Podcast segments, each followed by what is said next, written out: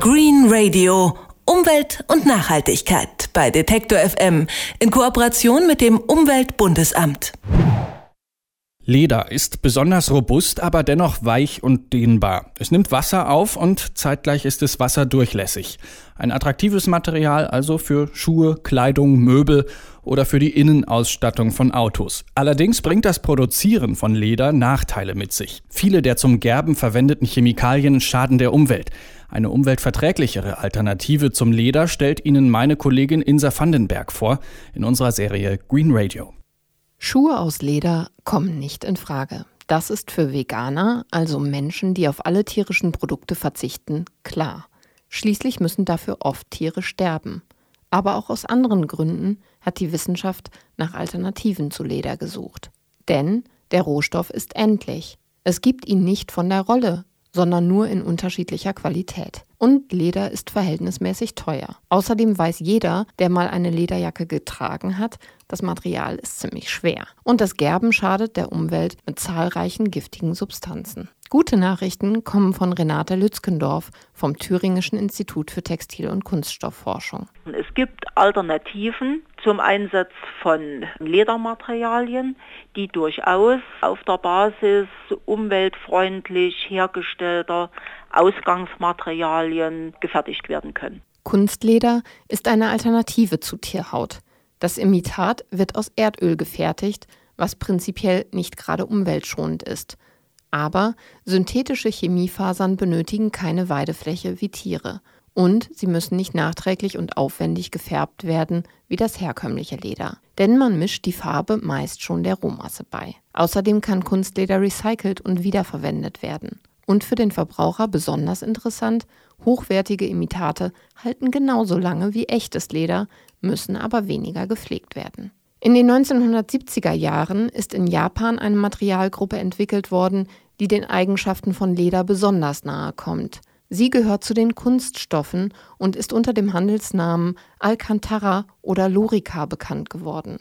Es ist ein auf Polyester und auf Polyurethan basierender Mikrofaserfließstoff. Der ist besonders weich und anschmiegsam und erinnert von der Oberfläche etwas an Velurleder. Dieses Feinstfaservlies wird imprägniert, so dass es besonders strapazierfähig ist, leicht zu reinigen und atmungsaktiv. Weil das Feinstfaservlies Alcantara oder Lorica künstlich hergestellt werden kann, kann die Industrie das Material als Meterware mit gleichmäßiger Beschaffenheit kaufen. Dieses lederähnliche Material hat man ursprünglich entwickelt, um damit Schuhe zu produzieren und Bekleidung. Inzwischen wird es jedoch überwiegend an ganz anderer Stelle eingesetzt, sagt Michael Stoll vom Forschungsinstitut für Leder- und Kunststoffbahnen in Freiberg. Wo aber die größten Flächen wohl reingehen, ist Wandbespannung. Weil man dort natürlich diese velourartige Oberfläche nutzen kann, um gerade hinsichtlich Akustik und so weiter eine ganze Menge zu tun. Also auch größere Kinosäle und so ähnliche Dinge werden wohl mit solchen Materialien bespannt. Das ist wahrscheinlich die größere Menge sogar im Einsatz auf Gebieten, woran die Hersteller, die Entwickler besser gesagt, im damaligen Zeitpunkt gar nicht gedacht haben. Darüber hinaus kommt Alcantara in der Autoindustrie zum Einsatz. Statt Lederausstattung also Mikrofaservlies. Was ist denn nun besser? Michael Stoll vom Forschungsinstitut für Leder- und Kunststoffbahnen differenziert. Ich mag das nicht gerne, Vor- und Nachteile aufzuwägen mit dem Produkt. Entscheidender ist, ich muss genau wissen, was will ich eigentlich mit diesem Material machen. Oder andersrum gesagt, was will der Kunde wirklich, welche Anforderungen stellt er an das Material? Und das ist eigentlich die entscheidende Frage. Und dann würde man ganz schnell herausfinden, ob dieses Material eher dafür nachteilig oder vorteilig ist oder ob das Grenzen hat hinsichtlich des Gebrauchs. Machen wir ein Beispiel. Sitzbezugsmaterial. Lassen wir mal völlig offen, ob Fahrzeug oder Heimbereich. Es ist ganz entscheidend, wie strapaziert er diesen Sitz. Ist es eher eine normale Komfortnutzung oder ist es eher eine sehr intensive Nutzung?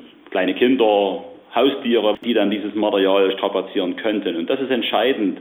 Muss ich auch mal damit rechnen, dass ich da Flecke reinbekomme, also eine Anschmutzung relativ hoch sein kann. Das sind Fragen, die eigentlich bei der Entscheidung, welches Material setze ich ein, sauber geklärt werden müssen, was aber leider häufig nicht gemacht wird. Der Experte Michael Stoll empfiehlt also, sich je nach Verwendung für Leder oder Kunststoff zu entscheiden. Umweltverträglicher ist das Mikrofaservlies aber allemal. Green Radio Umwelt und Nachhaltigkeit bei Detektor FM in Kooperation mit dem Umweltbundesamt.